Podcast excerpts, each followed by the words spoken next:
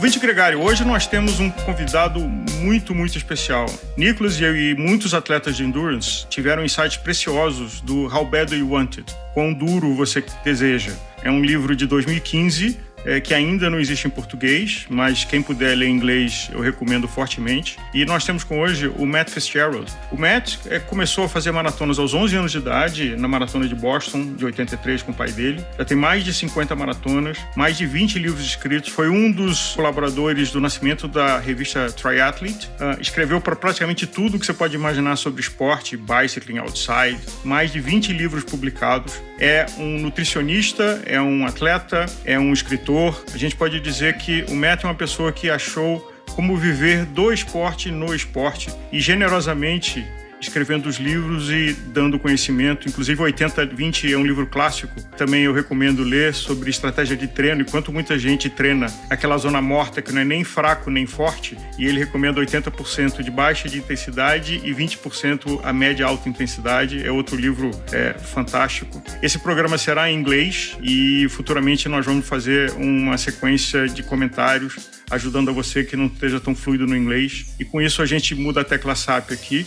Matt, it's a great honor to have you at Gregario after the brief uh, introduction in Portuguese. Uh, your list of achievements with more than 50 marathons since 83, more than 20 books, uh, you had achieved what very few people do, which is doing what you love in running and then providing help as a coach, as a writer, as a columnist. And it was a great privilege that we were able to connect through Instagram, thanks to the digital community, and have you with us here with Gregario. Yes, thank you so much for reaching out. It's a it's a great pleasure uh, to have this opportunity to speak to, to both of you.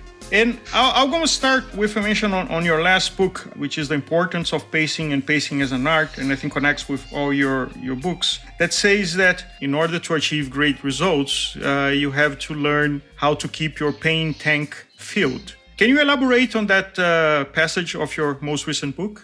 Certainly. Um, you know, what makes endurance sports different from um, many, if not most, other sports is that the limits that endurance athletes encounter, especially in competition, are are not really physiological in nature. They're perceptual in nature any endurance athlete with any amount of experience knows that the goal of any race is to cover the distance from the start to the finish as quickly as possible. Uh, but because of the distances involved, you, you cannot you know, swim or bicycle or run at maximal effort at any point you know whether it's you know even like a, a 5k running event or uh, you know a 20 kilometer uh, cycling time trial or you know a 1500 meter pool swim. If you're if you are put, producing a maximal effort that is only sustainable for about 30 seconds even if you're very very well trained. So you're deliberately holding yourself back. You're deliberately restraining yourself or you know the word we use for it in english is pace pacing. You're pacing yourself. Um, so that means that you know by definition you could go faster you know, at almost any point in any type of endurance race, you are voluntarily not going as fast as you can, but you have to do that in order to achieve the greater goal of reaching the finish uh, as quickly as possible. So ob- obviously, you know, it may sound as if I'm suggesting that we we we we never do actually encounter any kind of limit in endurance racing, and that's not the case. We do have a limit. That's why we don't go faster than we do but that limit is not physiological unless we unless we make a mistake with our pacing and we go too fast too early. The limit we encounter is perceptual um, and it's real but it's different than our physiological limits. You know if you if you um, you know run out of glycogen fuel in your muscles and liver that's the equivalent of running out of petrol in you know a motor vehicle. You know it's it's a hard physical limit. There's nothing you can do about it. Um, that seldom actually happens during an endurance race. The limit we encounter is a limit of perceived effort, which is the discomfort that we experience when we're exerting ourselves against fatigue. And that limit, although real, is mutable. We can move it, but it, it is a it is it is not pain, but it's very similar to pain. So when you hit that limit, uh, it really is very similar to uh, running out of fuel, um, where you you just you, you can't you can't do any more. You're done. When we look at your career, uh, you've began as an athlete. You've been a runner itself. You've then went on to work uh, mainly as a coach and nutritionist. And then in the recent um, past, let's say in the past 10 years or so, you've kind of moved more into this side of the psychological, uh, uh, mental side of, um, of barriers and uh, breaking the limits. How did this curiosity on you to switch from traditional physiology to stay within nutrition, uh, training, as Alvaro mentioned, 28 polarized training. You have plenty of books on nutrition and strategies as well for endurance athletes. And then recently you have, uh, we've seen that you've kind of moved uh, more into this uh, psychobiological. I don't know, how would you like to, to put a, a term for this specific work that you do? How did this happen? I, have been fascinated uh, with the the psychological dimension of endurance sports since the very first experience I had with an endurance race. I was I was I think 11 years old uh, 10 or 11 years old uh, when my school had field day and it was like uh, you know just a bunch of competitions for the kids to participate in. And i chose to participate in uh, a running race that was usually young kids when they race they sprint right? They, they will go a short distance. But this one was um, i think two laps around a, a soccer pitch so maybe about 800 meters or, or so. And I had never tried to race over such a distance before. And I, I remember, you know, distinctly, this is a very, very long time ago, but um, I remember being shocked by how painful it, it was and how I could keep going despite feeling you know a kind of discomfort that was more intense and just different than anything I'd never known before. I ended up winning that race and I, I felt like th- that what allowed me to do it was my willingness and ability to tolerate the discomfort I was experiencing. It wasn't necessarily because I was faster or fitter than, than the other runners. So, you know, I, I've had that that I had that insight in my very first endurance race, and so I've always been interested in it. And a little bit later, when I was in, in uh, you know uh, secondary school, the high school age uh, here in the U.S., I was running competitively for my school teams, and I, I became what we call a head case in English, where I I had a bad reaction to the pain of racing, um, and I started to underperform and actually quit running for close to 10 years and i didn't think i would get back into it. Um, and i only got back into it in in my later 20s and when i did i wanted to overcome being a head case. I wanted to learn how to embrace the discomfort of racing in a way that i had not been able to when i was younger. So that's always been it's very personal for for me. My my real limitation my weakness was mental you mentioned that uh, when uh, your father, who was a jogger on his words, and you started running, he used a very early stage pedometer. Over the last decades, we had a lot of tools to measure uh, watts on a bicycle or even watts uh, when running or swimming. And this on compares with perceived uh, level of effort, which you're a strong advocate that this is the ultimate goal uh, to measure. But one needs a learning curve or, or listening to your body and understanding the difference between a killing pain and a growing pain. On your experience, how does this evolution works where your perceived effort is a is a stronger tool to be complemented with other tools that you can achieve to measure your watts, your energy, you you spending heart rates and so forth? Yeah, that, that's a great question. Um, you know, when, when I started running, those, most of those tools did not exist. I mean, you know, even commercial heart rate monitors weren't they existed but nobody had them hmm. back then. So you know in those in those days you know if you were a runner or a cyclist you had to go by perceived effort. You know, I mean, my father, he would measure the, his training routes in his car. You know, he would get in a car and drive. And, you know, if he wanted a, a six mile run route, he would drive three miles from home and just look around and say, oh, okay, well, there's a, there's a tree. Um, you know, the tree is the, the three mile mark. That's where I'll turn around. and then, you know, when you went and ran, you know, uh, I remember I, I would wear, you know, a sports watch that told me how long I'd been running, but that was it. And so I, I, I was forced to learn how to pace myself, how to find my limits by feel. And the goal uh, uh, of every endurance athlete is to find your limit in competition. You don't want to walk away and say, you know what, I, I, I could have done better um, if I had tried harder, if I had paced myself better. And the only way you can get there is to become a master of reading your own perception of effort the, the the tools that now exist, you know, the heart rate monitors and power meters and speed and distance devices for runners, they can be very helpful in in cultivating uh, that ability to read one's perceptions.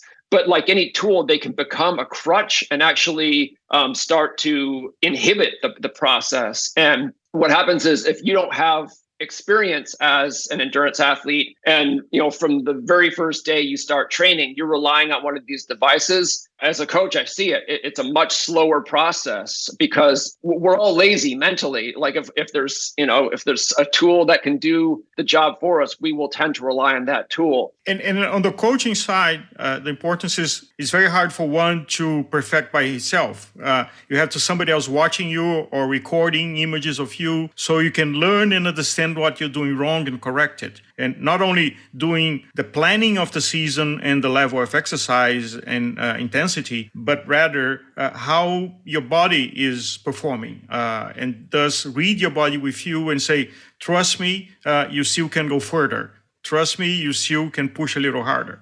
Right. Yes. You know, most of the time you're you're you're actually doing the opposite. You're you're pulling athletes back. You're you're asking them to exercise restraint. But either way, you're asking them just to be more mindful and aware about what they're doing and what what is my goal for this session and how do I distribute my effort optimally to achieve that goal. So, for example, I mean, in, in competition, for sure, um, you are you are trying to to uh, push back your limit, but in, in training, that's very seldom the case. So, what what I find myself doing very often with with athletes, um, and I, I coach mostly runners, um, is you know I'm thinking of one athlete in particular I started working with recently, where he had a tendency to, if I gave him a set of intervals to do, he he would treat them as a, a maximal effort, almost if it's, as if it were a race. And he he was often slowing down by the time he got to his last interval. So I said, here here's the rule. From now on, whenever I give you an interval workout, your last interval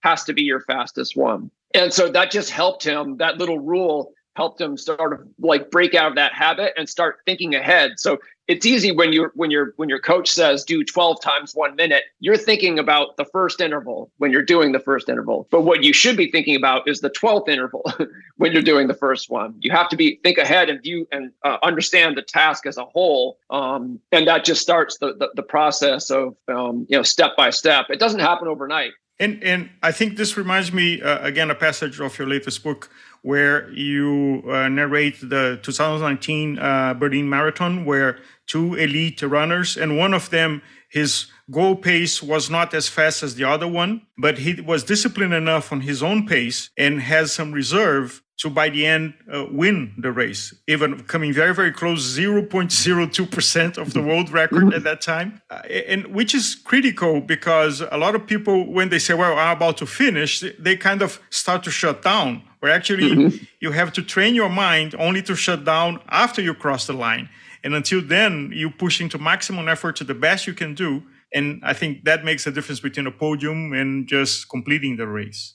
Yes. Yeah. And you know that example shows just how good you can get at at pacing. Um, you know, there's a tendency, you know, because pacing doesn't really look like a skill. You know, if you see um, two runners and one happens to be pacing himself perfectly in, in a marathon, and the other one is is going too fast and he's going to fall apart later on and end up walking before he reaches the finish line. You visibly watching these runners you can't tell the difference. You can't tell which one is pacing well they just both look like they're running which makes it very you know, deceptive compared to other sports. You know take uh, the example i often well take a, a sport like tennis where the skill of the highest players is just so obvious you know when you when you see them you know dive to hit a volley and it clears the net by that much and grazes the line and, and it's a winner for for that player. You know that you couldn't step onto a tennis court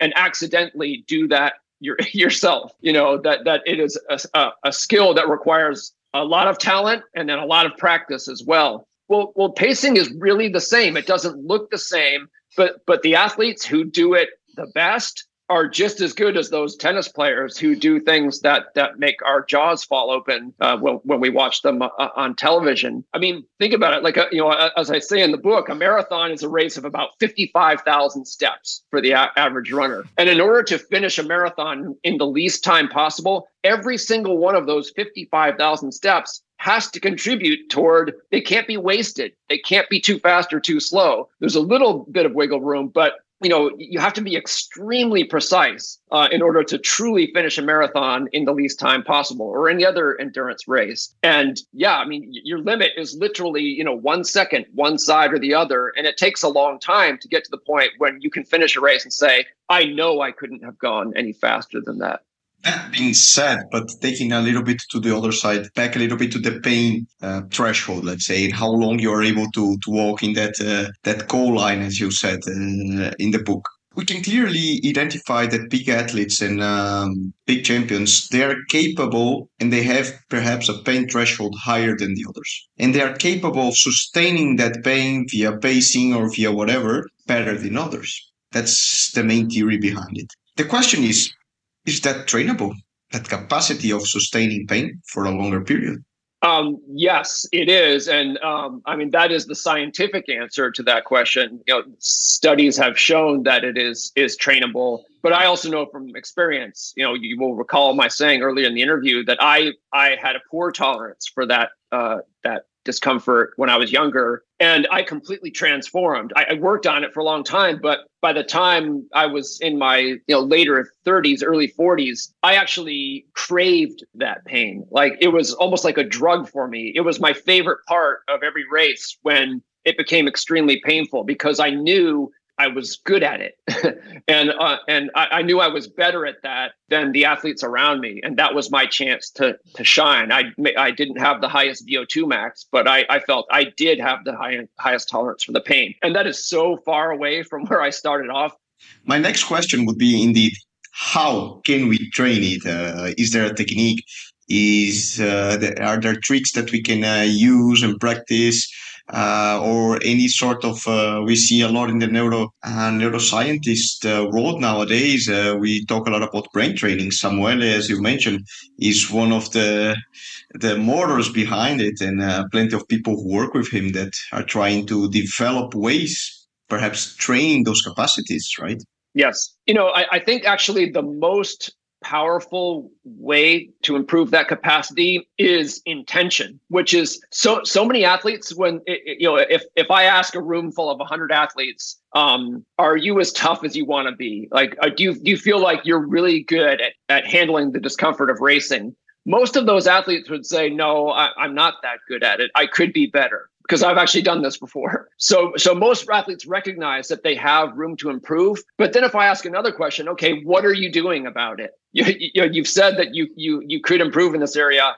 What are you doing? And the honest answer would be, I'm just sort of hoping it happens. You know, they're they're you know they want it to happen, but they're not actually doing anything about it. And what was different in my case is that it became my my number one primary goal as an athlete when I started running again in my 20s I would judge my performance in races not by my time or my finishing position, but by how much I was willing to suffer. And it didn't matter if I won the race and or set or ran a personal best time. If I knew I could have gone harder, I chastised myself for it. Now that might be a slightly unsatisfying answer, but it's true, and it and it's actually sort of good news because you know all you have to do is just have the intention, and, and you've and you're and you've gotten started you can also you can try little experiments. This works in in shorter races um, where you can actually intentionally go too fast and, and just see what happens when you reach your limit before you you've gotten to the finish line and just try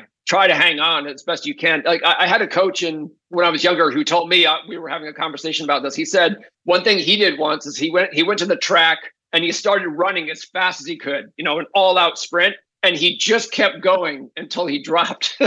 you know, he was just going slower and slower and slower, and it hurt more and more and more, but he just kept going until he literally couldn't. you know, his attitude was, well, that was terrible, but nothing can feel any worse than that. And I've done it and it helped him going forward. It's like the pain has already done the worst it can to me. How bad can it be going forward?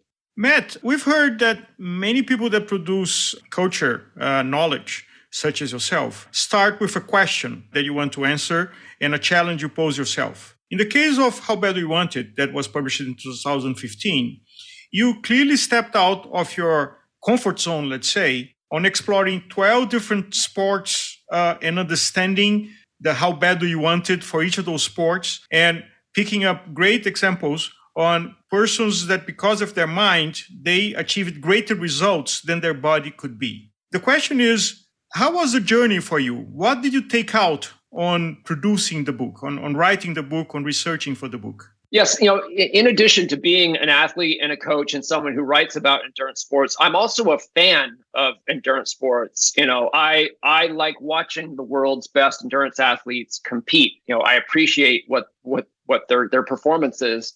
And so, and this has been the case since I was a, a, a young boy. And so, over the years, um, I've sort of collected these stories. Um, they're just they're almost like works of art. You know, some of the some of the the comebacks that great athletes achieve or you know the barriers they're able to break and they're they're just they're wonderful powerful stories and i think they're even more powerful if you if you understand that they're achieved by human human beings not superheroes you know mm-hmm. one of the advantages of of being a, a journalist is you know i've had opportunities to get to know elite endurance athletes personally. And you you actually appreciate their achievements more when you realize that they have fears and doubts uh, just like the rest of us. So that, that that was part of my mission for that book is to is to get people to see to get other athletes to see and appreciate and understand the greatest athlete the same way I did as um, remarkable but also relatable for athletes to to see these stories and say you know what I could do something like that. You know, I don't, I, I can't go as fast, but I could be that brave or that strong or that resilient. So that was part of it. And then the, the other thing is, you know, I, I write a lot about science, obviously, in, in my work, but I am not a scientist. I don't have scientific training. So for me, stories, um, real world stories help illustrate the science you know that's what i'm doing in each one of those chapters. I'm i'm making some type of scientific argument not mm-hmm. based on my own research but the base based on others. And then i'm illustrating it through the story of a, a real athlete. And i just think it, it helps ground the science and, and make it easier to understand if you are not highly scientifically literate as i am not. But when you were describing that i i wonder is there any athlete or anybody in special who really market you really change it when you were producing that and having the opportunity to be with them that you really remember and say, damn, this guy or girl, or whoever, really has something? There are a lot of these people, and, and they're remarkable in slightly different ways. You know, there's one in um, actually not in that book, but in, in, a later book I wrote called The Comeback Quotient, which is very similar. It's, it's mm-hmm. a very similar approach. And I tell the story in there of um, a triathlete named Jamie Whitmore. She was an off-road triathlete. So she did, um, you know, it's like rough water swim, mountain biking, trail running triathlons. And she was a world champion uh, in the 1990s uh, and that. And then she got cancer and the, it was, you know, she almost died. She had, uh, you know, major surgeries and and she was never the same. She didn't fully recover, but she still came back to the best of her ability and started competing in Paralympic cycling and ended up winning a gold medal in Rio in cycling in the in the Paralympic Games. And so she went from being an, an able-bodied world champion in one endurance sport to a Paralympic gold medalist in another sport after going through, you know, I, I described what she went through with her cancer ordeal in in kind of gory detail because I want people to to understand how deeply she suffered and, and for how long. And and so that's one that really stands out because sometimes the set, you know, it's one thing if if an athlete has uh, like a major setback within the sport, but when it's a life setback that transcends sport, and it really is sort of a life or death type of catastrophe that that has befallen an athlete and to see how the mentally strongest among them are able to overcome that type of setback is it's really humbling matt there's another book from uh, angela duckworth grit that actually uh, has a broader range and even a, a, quick test you can do on the internet. How do you think this concept connects with uh, the psychophysiology? Well, I mean, uh, there, there's a great deal of overlap.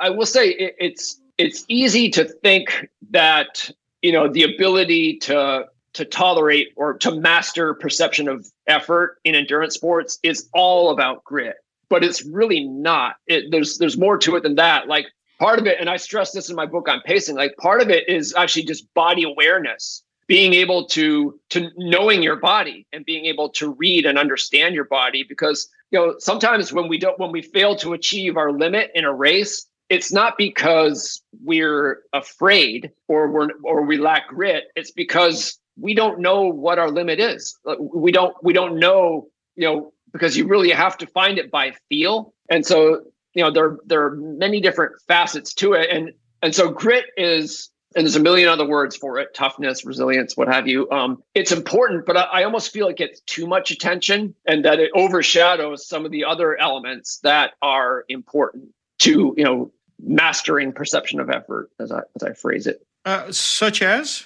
Uh, go back to the example um, from On Pace, uh, where I talk about the, uh, I describe the 2019 Berlin Marathon and that decisive moment later in the race when one of the runners made a surge and Kenenisa Bekele, who was, you know, considered the, the best runner in the race, he failed to answer the surge. So when I was watching the race, I thought he was going to lose. I thought he needed to go, he needed to answer that surge. And the only reason he he didn't, the only possible reason he didn't was because he couldn't. But he ended up coming Bekele uh, ended up coming back and actually winning the race, you know, surprising uh, many observers. And afterwards, at a press conference after the race, he explained that when the other runner surged, he tried to go with him, but he felt a twinge in his hamstring muscle.